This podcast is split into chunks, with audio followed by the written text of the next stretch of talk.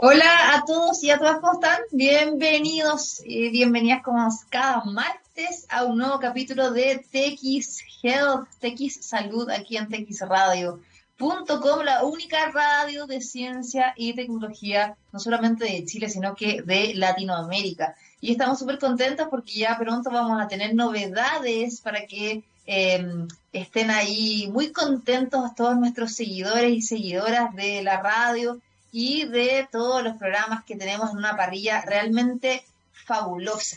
Bueno, y hoy día quiero comenzar claramente el programa hablando de la noticia eh, del momento, que es la vacuna rusa que fue aprobada y de hecho hoy el presidente de ese país, Vladimir Putin, ha eh, hecho una conferencia de prensa para hablar de esto y este fármaco ruso desarrollado por el Instituto Estatal eh, está eh, todavía a punto de empezar la fase 3 de los ensayos clínicos y es una investigación que todavía no ha estado publicada en revistas científicas a nivel mundial. Por eso también hay bastante escepticismo en eh, la ciencia del planeta sobre esto, donde claramente nos recuerda la carrera espacial durante la Guerra Fría entre Rusia y Estados Unidos por eh, quién era el primero en llegar a la Luna. Y aquí es lo mismo, quién es el primero en tener la vacuna contra el COVID-19. Eh, una noticia como bastante prematura, por decirlo así, cuando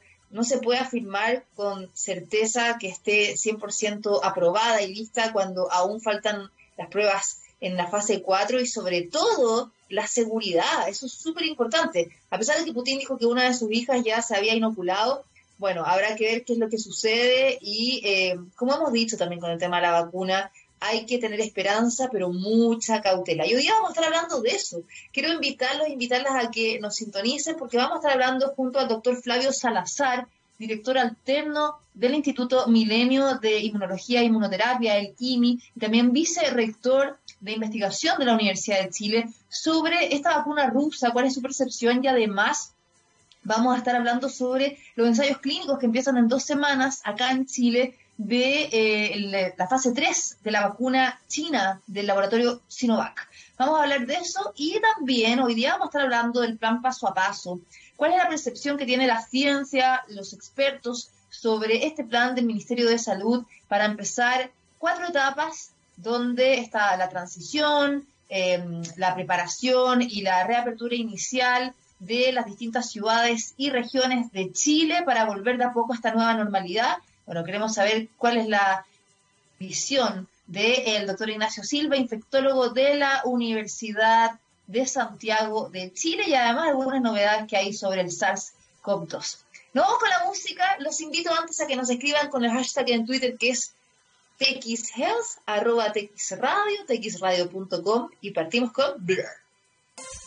Bueno, ya estamos de vuelta aquí en TX Health, en txradio.com, así que invitadísimos a que nos escuchen también repetición los jueves a las 2 de la tarde y eh, queda el programa en Spotify, por supuesto en SoundCloud. Y como bien anunciado, hoy día vamos a hablar en el primer bloque sobre la situación en Chile, de este plan de eh, desconfinamiento progresivo que están viviendo varias ciudades y regiones de nuestro país, el plan paso a paso del Ministerio de Salud. Em, por su parte, hemos visto, por ejemplo, comunas en la región de O'Higgins como Rancagua, donde eh, se levantó la cuarentena y la gente salió como hecha loca a las calles. Ayer veíamos un mar de gente literalmente en el centro de la ciudad. Por otra parte, en comunas emblemáticas de la capital como Providencia también aumentó muchísimo el tránsito, por lo menos ayer había aumentado en un 6% la movilidad, las plazas, los parques llenos de niños con papás, em, muchas personas ya de regreso a trabajar y así eh, se ha repetido también esta misma imagen en varios lados. Pero queremos analizar cuál es esta situación, si efectivamente las medidas son las correctas, si el Ministerio de Salud está efectivamente priorizando cortar la cadena de contagios, salvar vidas, a pesar de que hemos visto una disminución de los casos en el último tiempo y con un aumento de los test PCR y también han ido disminuyendo la cantidad de personas fallecidas. Y está con nosotros el doctor Ignacio Silva, infectólogo académico de la Escuela de Medicina de la Universidad de Santiago de Chile y también eh, médico del Hospital Barros Lugo. ¿Cómo está, doctor? Bienvenido aquí a TX Health. Hola, Andrea. Gracias por la invitación. Un gusto estar acá. Bueno, en primer lugar, como para generalizar, ¿ah? Em, ¿qué visión tiene de la situación actual de Chile con este plan paso a paso, en estas cuatro etapas, donde se ha ido aplicando en comunas y regiones dependiendo de la disminución de los casos activos principalmente?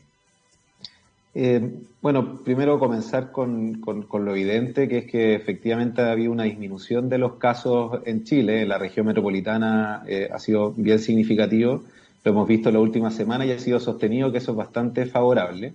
Eh, también recordar que Chile ha vivido una pandemia bastante desigual en su distribución geográfica, no todas las regiones se han comportado igual, cada una ha tenido su pic en distintas etapas y en ciudades tan grandes como, como, o regiones tan grandes como la región metropolitana, cada comuna o, grupos de comuna también ha tenido su, su propia pandemia individual. Entonces, claro, a nivel global y las cifras nacionales son bastante prometedoras, pero uno tiene que tener mucho cuidado al generalizar conductas porque hemos visto que eso en general ha tenido malas consecuencias en Chile y en otros países donde se han aplicado eh, este tipo de protocolos. Bueno, de hecho, en Valdivia, donde ya están en la etapa de reapertura inicial, han aumentado los casos, no tanto, pero sí han aumentado. Eso es normal, o sea, efectivamente cuando se vuelve a esta nueva normalidad y empieza la gente a circular, aunque tomen las medidas de higiene, como usar la mascarilla, distanciamiento social, lavado de manos, igual el virus vuelve a circular, ¿no? O sea, es un poco inevitable que esto pase a nivel también de, de, de infectarse. Sí, de todas maneras. los, rebrotes o, aumento de casos eh, son eh, inevitables cuando se levantan las medidas de restricción y no necesariamente hay que mirarlos como algo negativo, porque, porque la verdad es que es inevitable que pase. Eh, todo el, el, punto está en que si yo tengo bien controlada la epidemia antes de levantar las medidas, estos nuevos casos que vayan apareciendo son identificables y eh, trazables, que la famosa trazabilidad que tanto hemos hablado últimamente, somos todos ya expertos en trazabilidad. Eh, y si no tenemos bien claro cuántos son los casos que tenemos en el momento de abrir las medidas o levantar las medidas y cuáles son los nuevos casos que van apareciendo, estos rebrotes son incontrolables. Y, y, ahí es donde ya no, no, no tenemos medidas para eh, para controlar la situación y tenemos quiebres del, del sistema asistencial, eh, saturación de los servicios de urgencia, etcétera. Quiero tomar como ejemplo lo, lo perdón, lo, lo que, eh, lo que pasó en Nueva Zelanda, que mm. hoy día con cuatro casos, cuatro casos identificados todos dentro de una misma familia o grupo familiar, se, se cerró una ciudad completa y todo el país cambió a un estado de alerta. Y eso permite eh, que, que la población esté tranquila eh, educada, con, educación en este sentido de la pandemia y, poder tomar medidas concretas y seguras. Sí, Auckland. Ahora me llamó la atención ese caso porque uno dice, bueno, si es una familia que donde en Nueva Zelanda estaba súper controlado el, virus eh, y no habían tenido contacto con nadie supuestamente que haya estado enfermo, ¿cómo finalmente vuelven a aparecer casos?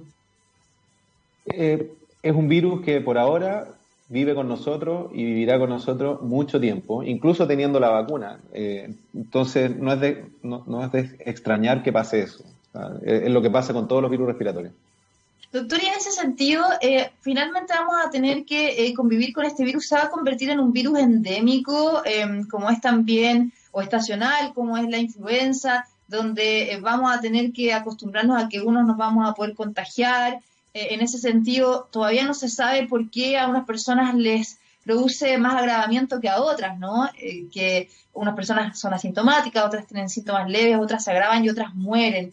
Em, ¿Qué podemos también proyectar en ese sentido? Porque da susto, ¿no? O sea, si efectivamente uno no puede estar encerrado todo el tiempo, tampoco puede estar esperando la vacuna que va a ser de acá el próximo año, quizás el 2022, ¿qué se puede hacer Sí, es, complicado porque, como tú dices, no, tenemos la idea de que el, virus probablemente se quede con nosotros, tal vez tenga un comportamiento estacional como la influenza, tal vez no, no lo sabemos porque de partida es un virus totalmente nuevo, no, no existen expertos en COVID, eh, todos los que, los que nos relacionamos con el área de la infectología hemos ido aprendiendo al mismo tiempo que, que, la población general, tal vez con más bases científicas, más acceso a, a cierto tipo de información, pero la verdad que el conocimiento está ahí para todos eh, y, es muy difícil sacar conclusiones a largo plazo.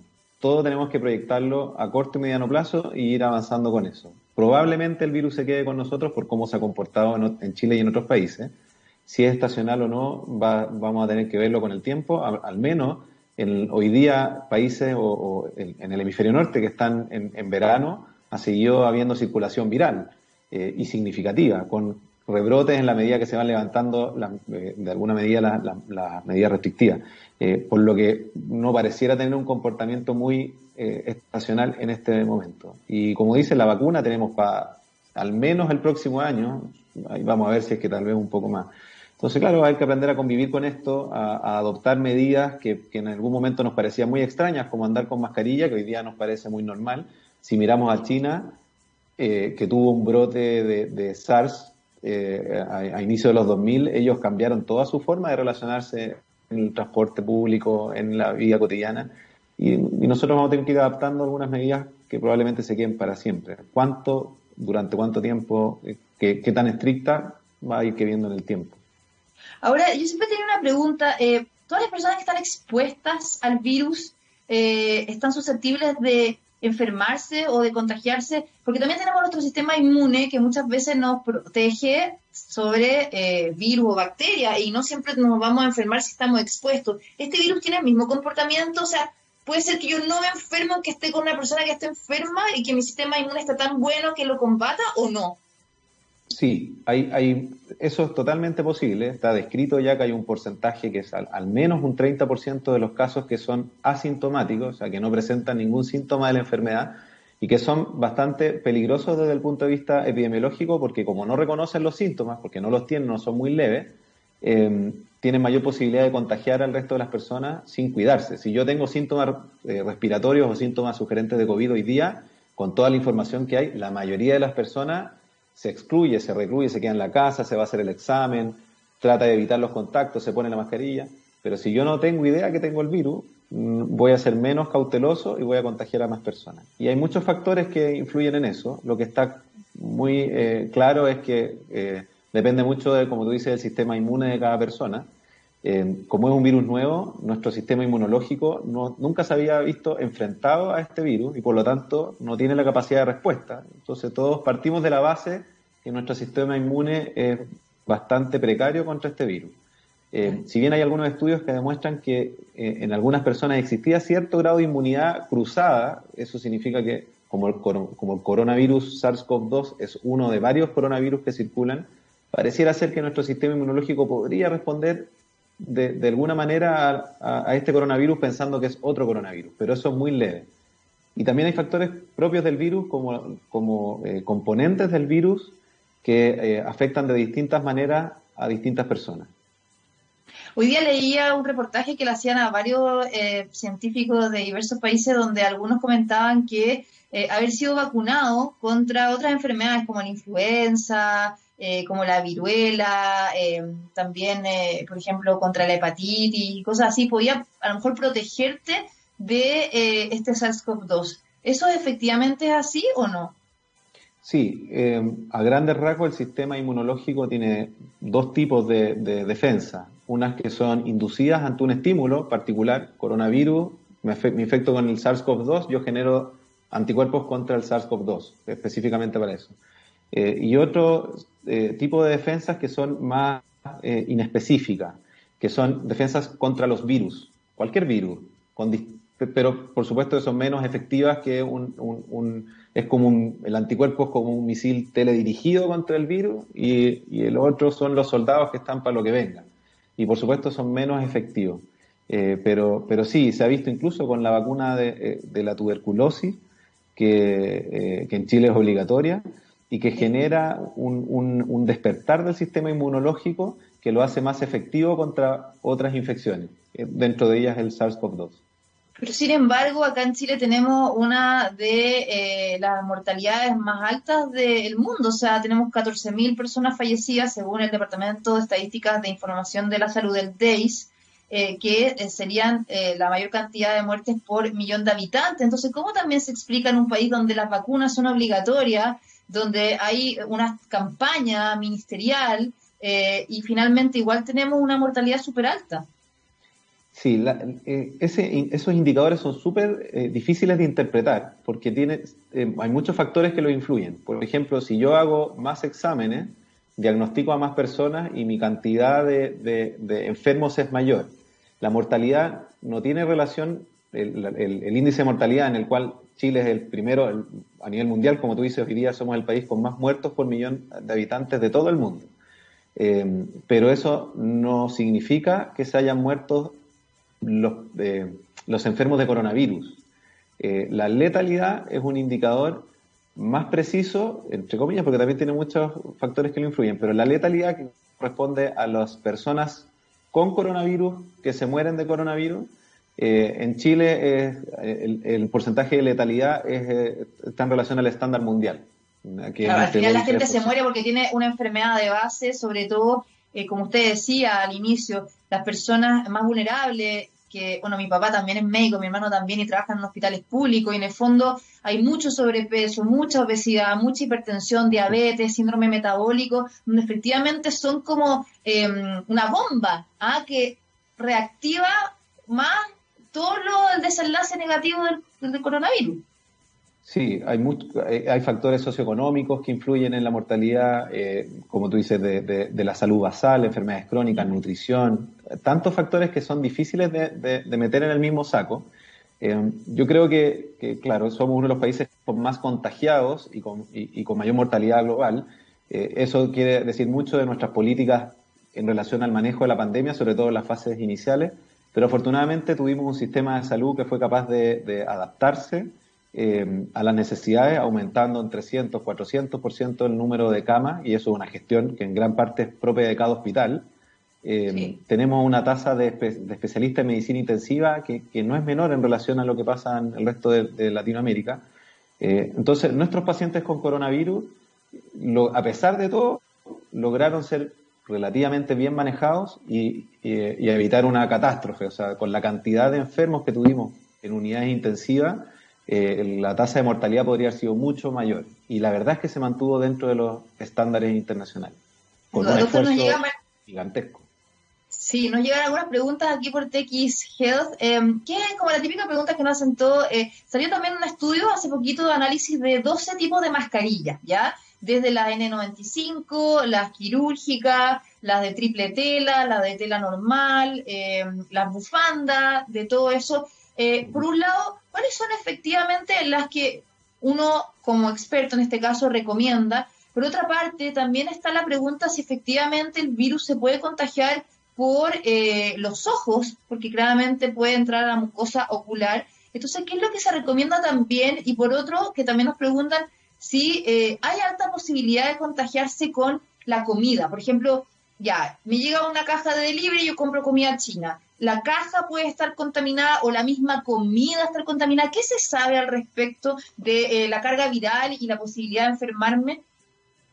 Eh, para unirte todas las preguntas en una, no, pero se pueden unir, que tienen todo un hilo conductor. Eh, primero, la principal vía de contagio del coronavirus es la vía respiratoria, bien, siendo lo más efectivo, la forma más efectiva de contagio, la boca, la nariz y los ojos sobre todo la boca y la nariz, porque por ahí eh, inspiramos y por ahí puede entrar el virus y, llegar a nuestra vía respiratoria, que es donde se genera la, enfermedad. a través de la mucosa ocular también se ha demostrado lo mismo, pero, pero que es un poco menos efectivo que por la nariz y la, y la boca al respirar. ¿bien? Eh, las otras formas de contagio son principalmente el contacto con superficies contaminadas con el virus, o sea, alguien tiene que haber depositado el virus ahí, que son secreciones respiratorias de una persona enferma, que como el virus no vuela, sino que se desplaza y cae, eh, si yo estoy enfermo, hablo sin mascarilla, toso o estornudo, eh, las gotitas respiratorias con el virus se van a depositar en manilla, en el transporte público, en las mesas, en cualquier superficie, por ejemplo en una caja de comida rápida. Eh, y, y, si yo toco esa superficie, el virus va a quedar en mi mano, y si después yo llevo mi mano a mi boca, nariz u ojo, que son las puertas de entrada del virus, me puedo infectar. Bien. El virus no se transmite por la comida, por, el tracto digestivo. Si yo me ¿Pero como. es la boca? Eh, pero la, cantidad de virus que hay eh, es, mínima, o sea, tengo que respirar el virus. ¿bien? Perfecto. Eh, pero al tragármelo, no, no está demostrado que esa sea una vía de contagio. ¿bien? ¿Sabes por qué le pregunto? Porque, perdón, han disminuido muchísimo los delivery, aunque igual se ha mantenido, pero han, disminuido cerca de un 79%. Hubo un estudio ahora también por ese miedo que la gente tiene, miedo a comprar algo que venga afuera, que no, se sabe cómo se manipula y después eh, uno se lo come y se puede enfermar. Sí, eh, eh, esa, esa vía de contagio o esa cadena de contagio se rompe cuando yo me lavo las manos. Eh, si, si, yo tengo contacto con una superficie contaminada y me lavo las manos, el virus se muere, se va y evito el contagio. otra forma es descontaminar o desinfectar los paquetes, que, que, podría ser lógico, pero no reemplaza el lavado de manos. O sea, lo más importante es cuando yo recibo un pedido, lo saco de la bolsa de su, su embalaje, me lavo las manos y ahí puedo seguir todo ok. Eh, también puedo desinfectar los paquetes, pero al comerme el producto no me voy a infectar. Y qué, buen dato eso. Doctor, ¿y qué mascarilla recomienda? Porque hay mucha gente que no tiene plata para comprarse las quirúrgicas, igual es también barata, yo compré estas cajitas ahora, pero ¿qué, recomienda a lo mejor casero? Las que estaban entregando el Ministerio de Educación a los alumnos eran de tela, de una capa. Entonces, ¿qué, esas son efectivas las de tela o no sirven para nada? Sabiendo que la principal puerta de entrada es la vía respiratoria, la mascarilla evidentemente es una manera, un, artículo de prevención fundamental. Eh, y va a depender mucho de cuál es el, riesgo de contagio que yo tengo o la situación o actividad que yo realizo. Si yo trabajo en un centro de salud con enfermos o en un hogar de ancianos, en un lugar donde hay personas enfermas, eh, necesito una mascarilla más efectiva. Y en ese sentido, la mascarilla quirúrgica es la más efectiva de todas. Bien. Existe un tipo de mascarilla de uso clínico que es la famosa N95, eh, que la, única diferencia es que el poro de la mascarilla es más chico y que sirve para algunas situaciones que son muy puntuales donde se generan aerosoles con capacidad de contagio, que son situaciones muy clínicas, en un centro de salud donde se realiza ventilación mecánica, donde se realiza intubación, maniobras de reanimación, cosas muy, muy clínicas. Para la población general, la verdad que no genera ningún beneficio. No es que, no es que sirva más, si yo no estoy en ninguna de esas situaciones clínicas y voy a comprar al supermercado o voy a pasear a la plaza, yo lo que necesito es una barrera, una barrera mecánica para las secreciones. Si yo estoy enfermo y me pongo una barrera, una mascarilla de tela, y la otra persona que está al frente mío tiene otra barrera, las gotitas no van a pasar de un lado para otro. Bien. Basta que yo tenga una barrera y que esa barrera sea una tela y no, sé, en ese eh, artículo que tú mencionabas, eh, probaban unas que eran de lana. Eh, sí, otras que como, tiene hoyo, así que... Como a crochet. Claramente eso no es una barrera mecánica, o sea, tiene que haber una barrera. Mientras más capas tenga esa barrera, más protección tiene, sin duda. O sea, una mascarilla de una capa tiene menos protección que una mascarilla de tres capas, pero no es que no sirva. Insisto, todo depende para qué lo voy a usar. Si yo voy a estar en, en, la locomoción colectiva, por ejemplo, en el metro, tal vez yo preferiría usar una de tres capas que tiene un poquito más de, precaución. Pero toda barrera sí. ¿Cómo? Y el lente, por si acaso. Y el lente también es, o sea, sí, en, la locomoción colectiva tendría más sentido. Eh, pensando, pero si yo uso mascarilla, si todos usan mascarilla, la probabilidad de que me llegue una gota de saliva al ojo es bajísima. Bueno, y tocar también todas las manillas y, los tubos, todo eso, pues el alcohol gel y lavarse las manos. exactamente.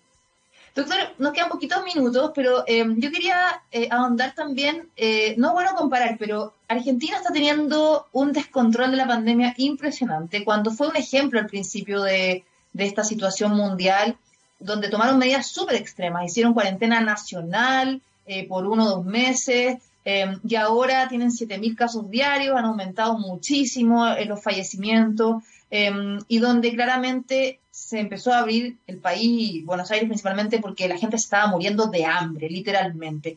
Em, ahora Chile está al revés, estuvo muy mal al principio, ahora está un poco mejor. ¿Cómo cree y evalúa este plan paso a paso del Ministerio de Salud? ¿Cree que efectivamente las autoridades están tomando las medidas correctas? ¿Se ha escuchado a la comunidad científica sobre las recomendaciones o no estamos tan bien?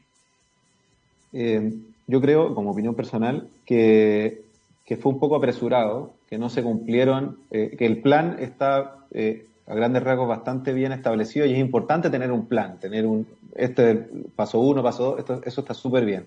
Lo que echamos de menos en un principio era, bueno, uno, que se cumplieran los indicadores que recomendaba la Organización Mundial de la Salud y posteriormente el Consejo Asesor. Eh, en tu pregunta de si crees que se han escuchado los expertos, yo creo que sí, parcialmente y tardíamente. Finalmente se terminan aplicando la mayoría de las cosas que recomienda el comité asesor como representativo de los expertos, pero en general ha sido un poco reactivo, como que el consejo asesor recomienda algo, el ministerio no lo cumple o lo cumple parcialmente, aumenta los casos o pasa una situación puntual y ahí dice, ah, bueno, parece que sí, vamos a, vamos a hacerles caso.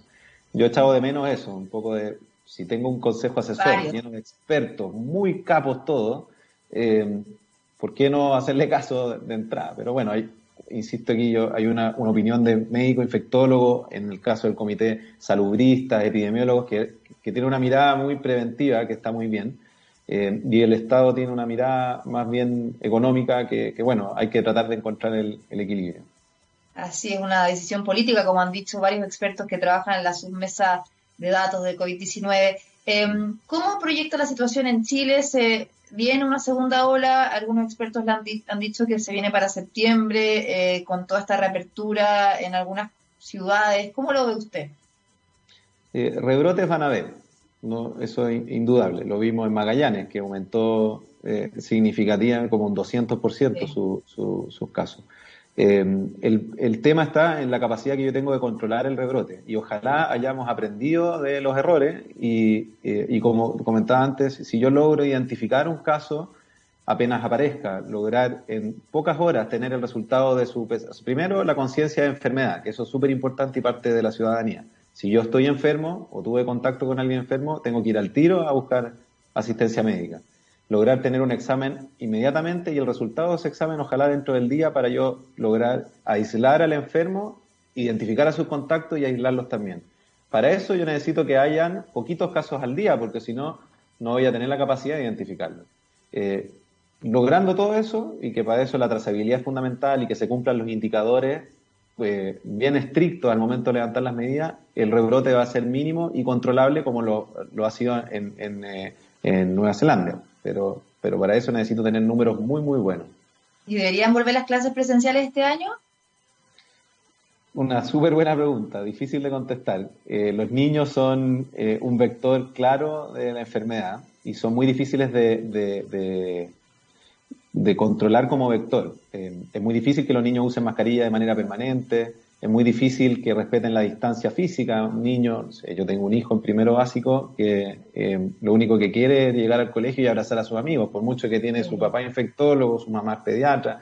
Eh, pero igual, es muy difícil, aunque uno, siempre uno habla de que, de que subestimamos a los niños y en verdad lo entienden, logran entender el riesgo, pero en una situación extrema no lo van a, no se van a poder aguantar creo yo que hay que buscar una medida un poco, un término medio, donde, por ejemplo, los niños que vivan con población de riesgo, adultos mayores, enfermos crónicos, puedan seguir de una manera efectiva y para eso se necesita una gran inversión, para que tengan teleeducación eh, de, calidad y, guiada, porque no, lo mismo, la capacidad del manejo de la tecnología tiene que ser eh, transversal y la, y la disponibilidad también. Entonces, si podemos mantener en la casa a los niños que viven con población de riesgo, fantástico. Con eso avanzamos un montón.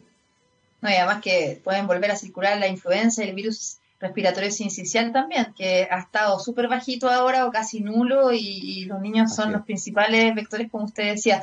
Bueno, lo quiero agradecer al doctor Ignacio Silva, infectólogo, médico eh, y académico de la Facultad de Medicina de la Universidad de Santiago de Chile, también médico del Hospital Luco. Muchas gracias por esta entrevista, doctor, súper interesante y siempre es bueno seguir educando, aunque el tema se ha hablado harto, pero la gente sigue con dudas y sobre todo ahora que se están desconfinando las ciudades, levantando las cuarentenas, yo creo que más que nunca hay que informar, educar y reforzar el mensaje que es súper claro de eh, todo lo que hemos hablado. Así que muchas gracias. Absolutamente. Gracias a ti, Andrea, que esté muy bien. Esté muy bien, chao doctor. Nos vamos a la música, la vuelta vamos a estar hablando de las vacunas, la vacuna rusa, la vacuna china que se va a probar en Chile junto al doctor Flavio Salazar, así que sigue con nosotros en TX Health aquí en texradio.com. Ya estamos de vuelta aquí en texradio.com, en eh, Health, nuestro programa dedicado a la salud, que les recuerdo estamos los martes de 3 a 4 y los jueves de 2 a 3. Y nos pueden escuchar también después en Spotify, en SoundCloud y los programas en texradio.com. Y como les anunciaba, Ya esta próxima semana se viene un notición con nueva programación, lanzamientos, espacios, nos ha ido súper bien, así que estamos muy contentos de ser la única radio online de ciencia y tecnología en Chile y en Latinoamérica. Y hoy queremos hablar de la noticia del día, sin duda, que es eh, la aprobación de la vacuna rusa contra el COVID-19, un anuncio que hizo con bombos y platillos el presidente de ese país, Vladimir Putin, donde también ha generado un escepticismo a nivel mundial eh, porque lamentablemente esta vacuna todavía no termina su fase 4, está en fase 3 y además no han sido publicados los resultados en las principales revistas científicas internacionales, como sí lo han hecho, por ejemplo, eh, la que están en carrera de la Universidad de Oxford con AstraZeneca, entre otras más. Bueno, Putin decía hoy día que su hija ha sido una de las eh, voluntarias que se ha inoculado para las pruebas. Y esto también nos muestra un poco cómo ha sido nuevamente esta carrera espacial como fue en la Guerra Fría, pero ahora por esta vacuna entre Rusia y Estados Unidos, por quién llega primero con la vacuna contra el COVID-19. Queremos hablar al respecto, también queremos hablar sobre la vacuna china del laboratorio Sinovac que se va a probar en las próximas dos semanas acá en nuestro país en un ensayo clínico fase 3 con voluntarios. Y por eso ya está con nosotros el doctor Flavio Salazar, director alterno del Instituto Milenio de Inmunología e Inmunoterapia, el IMI, y también vicerrector de investigación científica eh, de la Universidad de Chile. ¿Cómo está, doctor Salazar? Bienvenido a TX Health. Muy bien, muchas gracias por haberme invitado. Sí, pues un gusto verlo, doctor. Bueno, ¿qué opinas sobre la noticia del día de la vacuna rusa? Eh, ¿Hay que ser cautelosos, escépticos o efectivamente estamos hablando de un bombazo? Eh, mira, yo, generalmente este tema, eh, la, ciencia en general cruza, cruza diversos ámbitos y entre ellos está el ámbito político, ¿no es cierto? O sea, no, se puede negar que, si bien es cierto, existe un conocimiento que se basa en evidencia, y que eh, hay cierto consenso de acuerdo a la utilización del método científico, las decisiones en general son políticas, las decisiones que se toman respecto al uso del, conocimiento. Y en este caso eh, queda más que claro, hay un, una, digamos, un track, un camino que, es, que generalmente está consensuado, que, que las diferentes innovaciones deben seguir, sobre todo en medicina. En las innovaciones en medicina pasan primero por estudios eh, en modelos animales o in vitro y luego deben cruzar por diferentes estadios de estudios clínicos, fase 1, fase 2, fase 3. Eh, en general, estos tienen diferentes objetivos. Los fase 1 en un, número limitado de pacientes para eh, probar dosis y ver efectos adversos para, para evitar cualquier problema fase 2 para ver los objetivos, digamos, desde el punto de vista de efecto, y la fase 3 es una fase súper importante, sobre todo en el tema de las vacunas, porque ahí lo que se investiga, todavía hay investigación, se investiga si lo que se ha visto antes tiene un efecto a nivel poblacional.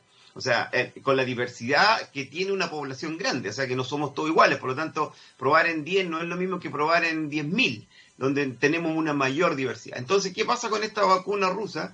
que por una parte sus resultados no, no, han sido, eh, digamos, transparentados hacia la comunidad científica, por lo tanto uno no puede saber si realmente tienen o no evidencia, ellos dicen que sí, y por otra, em, fue aprobado de manera express. Entonces yo creo que una por, aprobación más bien de tipo político, porque el gobierno ruso debe sentir de que sin, cumplir con todos estos requisitos, es más fuerte la necesidad de su población de contar con esto, pero no tiene una, eh, una equivalencia con los esfuerzos que se están haciendo a nivel mundial. No, no la tiene porque los esfuerzos son distintos, están, tan eh, basados en un, en un camino que, que en el fondo debe cumplir diversas etapas y que se han ido cumpliendo. Sí, es que eso llama la atención porque es como que estuvieran corriendo solo en esta carrera por la vacuna, como que le hicieron los rusos para los rusos y a diferencia de todas las otras vacunas, que son como 100 que están en carrera en distintas fases, ¿no? Eh, estaban pensando a nivel mundial y haciendo también colaboración entre países y haciendo ensayos clínicos, por ejemplo, ya que se están haciendo en Brasil, en Argentina, ahora van a empezar en Chile y en otros países también. O sea, es bien distinta como la visión que hay respecto a esta vacuna, que es como una vacuna individualista, por decirlo así. Lo que pasa es que también hay, o sea, ya estoy especulando un poco, pero yo creo que hay razones históricas, hay razones históricas porque en el fondo Rusia tiene un, pasado histórico que era la Unión Soviética, ¿no es cierto? Y durante la época de la Guerra Fría, la Unión Soviética y Estados Unidos competían bajo sus propias reglas. ¿no es cierto? Entonces eh, existía una comunidad, una ciencia y un desarrollo en la Unión Soviética y uno en paralelo en Estados Unidos y muchas veces no conversaban, aunque siempre ha habido un grado de, interacción ahí, siempre ha existido, pero igual era, era como histórico eso. Ahora, que se retome en este momento, eh, eh, Rusia lo podrá hacer, pero yo creo que es peligroso, porque en el fondo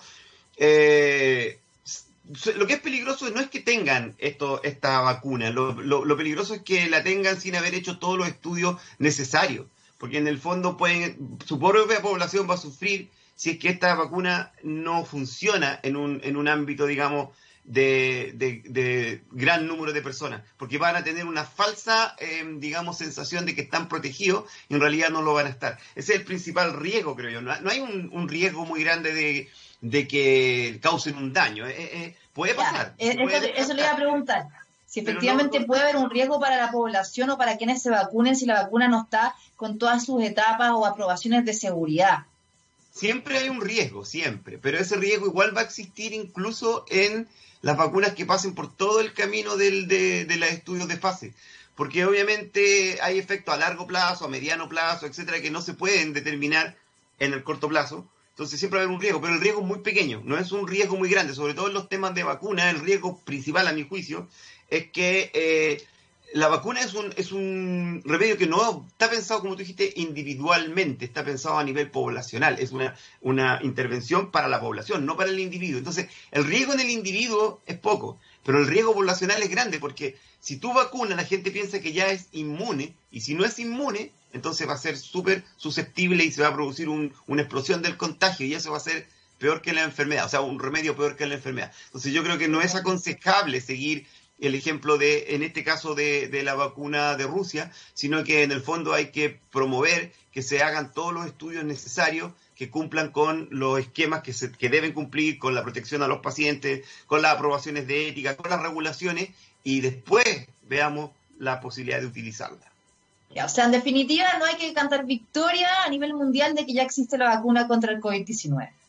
No, es una vacuna que no está reconocida y que en el fondo solamente tendría un reconocimiento una vez que la van a probar. O sea, van a, tienen como un, adelanto en que van a hacer el estudio fase 3, eh, digamos, en, en, toda la población. O sea, en el fondo van a vacunar a la gente y ese va a ser el estudio fase 3, que puede fracasar o puede resultar. Si resulta, ya no va a haber mucho cuestionamiento porque va a haber resultado, pero eso no está aprobado, no, no, no sabemos qué va a resultar. En cambio, una vacuna, una vez que pasa la fase 3 y se aprueba, uno sabe que va a resultar. Entonces uno la utiliza sabiendo el efecto que va a tener. Ahora ellos la están utilizando sin saber lo que va a pasar. Perfecto. Estamos conversando con el doctor Flavio Salazar, director alterno del Instituto Milenio de Inmunología y Inmunoterapia, LIMI, y también vicerrector de investigación de la Universidad de Chile. Doctor, pasemos ahora al tema de la vacuna en Chile. Eh, hemos ya visto el lanzamiento que hizo el eh, ministro de Salud junto con el ministro de Ciencia y Tecnología, eh, también con el rector de la Universidad Católica sobre esta vacuna china del laboratorio Sinovac que va a estar en fase 3 acá en nuestro país y se van a hacer ensayos clínicos con 3.000 voluntarios. Eh, ¿En qué consiste este proyecto? ¿Cuáles también van a ser los procesos ¿no? para este reclutamiento voluntario y en qué puede desencadenar también esta alianza. Ya. Eh, bueno, todo esto nace eh, con, primero con la necesidad objetiva que existe de contar en algún momento con una vacuna que en el fondo pueda permitir un cierto, digamos, nivel de protección de la población. O sea, hoy día la pandemia, si bien es cierto en Chile y está disminuyendo, eh, eso ha sido principalmente por, el, accionar y por las medidas que se han tomado. O sea, en el fondo, eh, de, no, de, no tomarse esas medidas, eh, el riesgo de que esto vuelva a explotar es muy grande y ha pasado en otros países en, Europa, ¿no es cierto?, en Australia, etcétera. Por lo tanto, el, se, se, ve como medida fundamental una vacuna. En ese contexto, entonces, uno tiene que pensar que no existe una vacuna hoy día, ni siquiera la rusa, porque ya la descartamos porque no, no cumple con los estándares digamos, eh, eh, en los cuales nosotros pudiésemos como país confiar de que va a resultar. Por lo tanto, no hay una vacuna. Al no haber vacuna, entonces uno dice, bueno, pero ¿qué es lo que hay? Hay una serie de proyectos y de investigaciones que avanzan en una vacuna. Eh, deben haber una treintena de, eh, digamos, diferentes iniciativas que ya han pasado a estudio en humanos, en diferentes niveles. Nosotros hicimos un estudio en la Universidad de Chile eh, y se lo entregamos al presidente a través de la comisión de, digamos, de, ¿cómo se llama esta? De donde están los rectores de, social. Y, allí nosotros observamos que había unas cuatro o cinco que estaban a punto de empezar ensayos fase 3. Entonces el, el gobierno decidió involucrarse tempranamente en esta iniciativa con el fin de garantizar un número de dosis adecuada para proteger a la población. Ese es como el pensamiento que había detrás. En nosotros, en paralelo, las universidades, pensamos de que esta puede ser una oportunidad importante para que nuestros propios científicos y nuestras capacidades locales participen en el, en el, en el, en la investigación probablemente tal, o sea, sea parte de la generación de conocimiento y creemos una estructura que en el futuro nos pueda servir para tener nuestro propio desarrollo, porque Chile está muy débil en ese sentido. Entonces, la universidad... Eh, eh, disculpe, en ese sentido, entonces, esta alianza también involucra no solamente los ensayos clínicos con voluntarios, sino que eh, la colaboración entre la ciencia china y la ciencia chilena. Exacto. la estructura está primero en que eh, esta, empresa china que tiene un, ya tiene los estudios a, punto de empezar en fase 3 en varios países, no solamente en Chile, en Chile que a diferencia de la, de la vacuna rusa, los resultados son publicados en revistas internacionales, por lo tanto todos saben de qué se trata.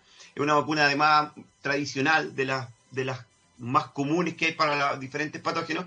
Entonces, lo que se hizo es, son, dos, son dos niveles separados. Un nivel es el, un equipo que formó eh, el gobierno y el ministerio de vacunas. Un equipo asesor que toma las decisiones respecto y negocia las condiciones, cómo se van a insertar Chile y cómo, cómo va a asegurar las dosis. Esa, esa parte no nos compete a las universidades.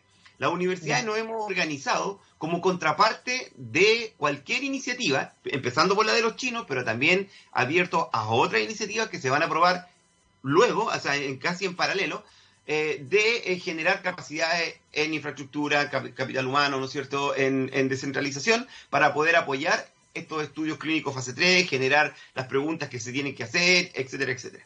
Y en ese contexto hay un consorcio que se está formando y que ya está prácticamente, que faltan las firmas, pero que está bastante acordado entre la Universidad Católica, la Universidad de Chile y varias otras instituciones privadas y públicas, generalmente la mayoría de ellas universidades, con el fin de generar esta contraparte y poder de alguna forma más efectiva hacerse cargo de estas iniciativas internacionales. En la vacuna china, entonces, hay bastante más... Eh, certeza porque ya se sabe qué, número de pacientes van a, van a entrar, etcétera, y las condiciones, pero después vienen otras más, como la de Oxford y otras que están también en una, digamos, etapa de avance y que probablemente también van a ser incorporadas a estudios clínicos más adelante.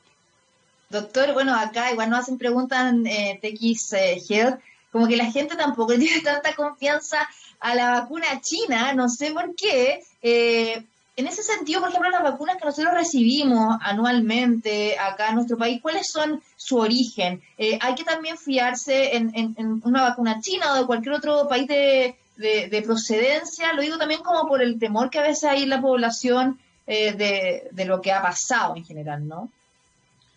lo, lo, que pasa es que lo que ha pasado, no sé a qué se refiere. En el fondo, no, en el eh, fondo como que el virus se, originó en China, entonces como que también están todos los, los, que tienen esta teoría conspiracional y toda la cuestión. Ya, sí. No, yo se entiende perfectamente. Ahora, eh, en general, los países que pueden avanzar con tanta velocidad para, para generar una vacuna en un tiempo tan agotado como es el inicio de la pandemia, ¿no es cierto?, en noviembre del año pasado a hoy día, son los países que tienen una, capacidad, un desarrollo económico superior, o sea, tienen una infraestructura mayor, tienen mayores capacidades.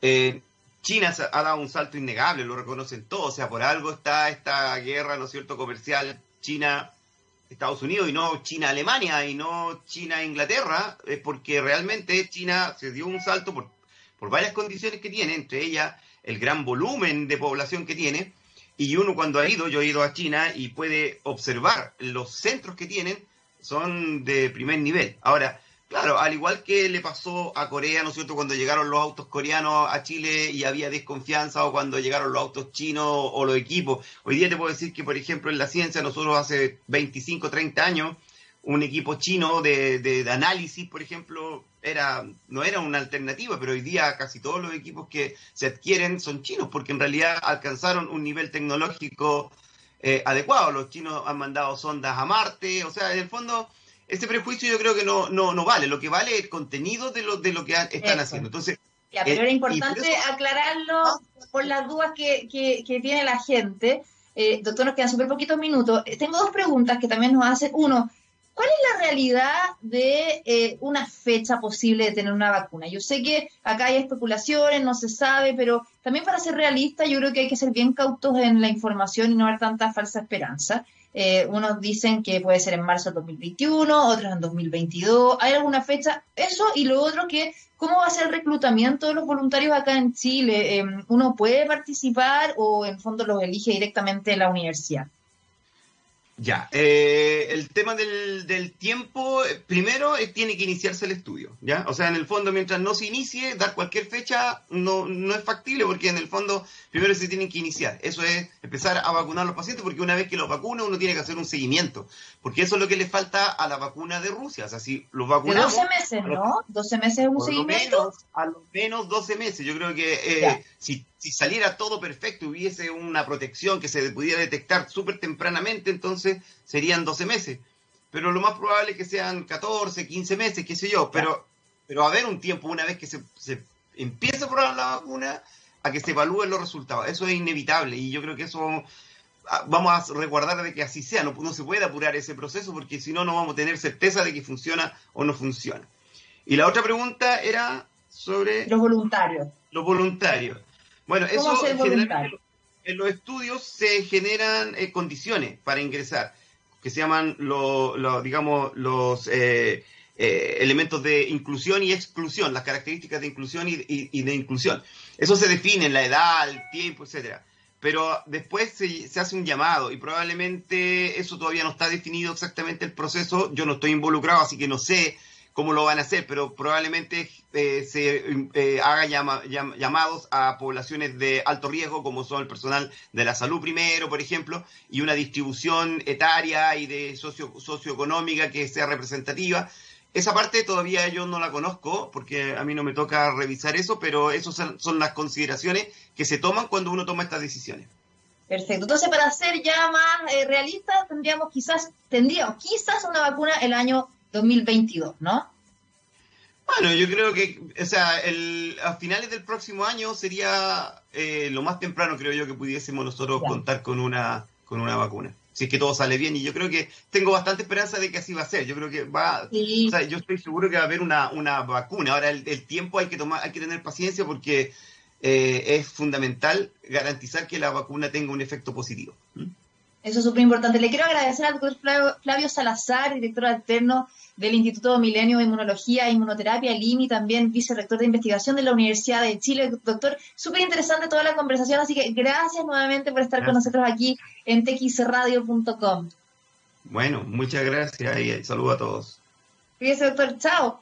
Y antes de despedirnos, queremos saludar a Rayan Salud, que es una empresa chilena de servicios TI especializada en informática médica, que es nuestro auspiciador y hace posible este programa. Con más de 16 años de trayectoria ha contribuido a la transformación digital de la salud de Latinoamérica, con el, desarrollo, implementación, acompañamiento de más de mil proyectos de incorporación tecnológica en diversas instituciones de la salud. Ryan Salud ofrece un ecosistema de servicios tecnológicos con soluciones escalables, interoperables y de rápida adopción, sobre todo ahora con el COVID-19 han hecho cosas espectaculares en salud digital. Ya lo saben, conoce más en Me despido, muchas gracias por la sintonía, ya llega sala de situaciones a continuación y eh, recuerden que este martes eh, es el programa de 3 a 4 y este jueves se repite de 2 a 3. Nos reencontramos la próxima semana. Un abrazo muy grande y síguenos en texradio.com. Chao, chao.